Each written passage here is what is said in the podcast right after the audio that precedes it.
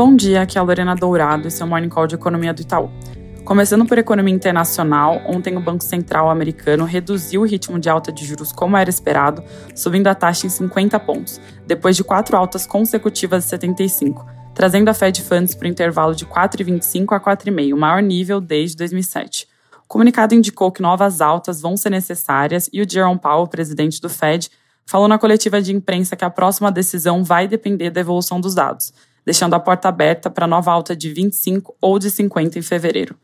Sobre esse ponto, a gente acredita que as chances de aumentar em 50 pontos são maiores, dado que tem poucos indicadores que têm realmente potencial de mudar o cenário saindo até lá, mas a gente reconhece que a barra é baixa para o Fed aumentar 25. O resumo das projeções econômicas dos membros do comitê também foi divulgado nessa reunião, e os famosos DOTs, que mostram as projeções para juros, subiram para 5,25 no ano que vem, bem acima dos 4,75 que enxergavam em setembro. No detalhe, 17 dos 19 membros veem os juros acima de 5% no fim de 2023. O comitê também revisou as projeções de inflação de 2022, 23 e 24 para cima. Então, essas revisões foram provavelmente o ponto mais hawkish da decisão. Sobre dados, vale ficar de olho nas vendas no varejo do mês de novembro, que saem às 10h30, produção industrial às 11h15 e alguns dados de mercado de trabalho americano. Na China, os dados que saíram de ontem para hoje mostraram uma desaceleração expressiva da atividade econômica em novembro, bem abaixo do que o mercado esperava, mas em linha com o que a gente tinha na conta. As vendas no varejo recuaram 5,9% na comparação anual, enquanto o consenso esperava a queda de 4% e a gente tinha queda de 5,5%. Já a produção industrial ficou no campo positivo, mas com uma clara perda de dinamismo. O dado variou 2,2% em novembro, ante o mesmo mês do ano anterior, vindo de níveis próximos de 5% em outubro. Apesar dessa queda em novembro, a gente tem visto o mercado se animar com a possibilidade de um crescimento maior na China, principalmente por conta das medidas de flexibilização das restrições que têm sido feitas nesses últimos dias.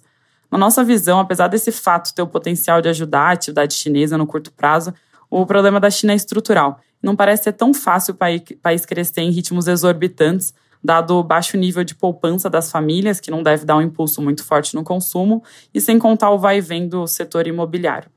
Aqui no Brasil, a inflação medida pelo IGP-10, que foi divulgada agora mesmo, teve avanço de 0,36% no mês de dezembro, acima das expectativas do mercado em 0,22% e da nossa projeção em 0,17%, levando a taxa em 12 meses a 6,1%.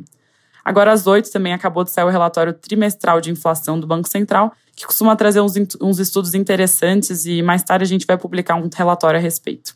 Indo para Brasília, ontem o STF retomou o julgamento das emendas de relator, conhecido também como orçamento secreto, e o primeiro voto da ministra Rosa Weber foi pela inconstitucionalidade. O julgamento deve continuar nesta quinta com voto dos demais ministros do STF. Comecei por esse tema justamente porque ele tem atrasado a discussão da PEC da transição na Câmara em um momento que o governo eleito tem lutado contra o tempo para aprovar o pacote de gastos fora do teto antes do recesso legislativo.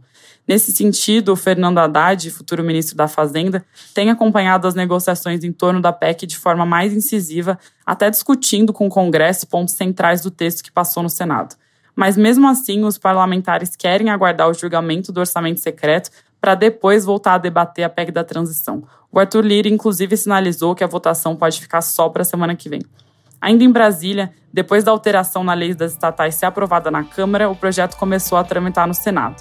O jornal Valor noticiou que o senador Alessandro Vieira, do PSDB, já apresentou a primeira emenda à proposta e propôs justamente suprimir do projeto a redução de três anos para um mês da quarentena para políticos presidirem a diretoria de estatais. Outras emendas devem ser apresentadas ao longo do dia. É isso por hoje, bom dia.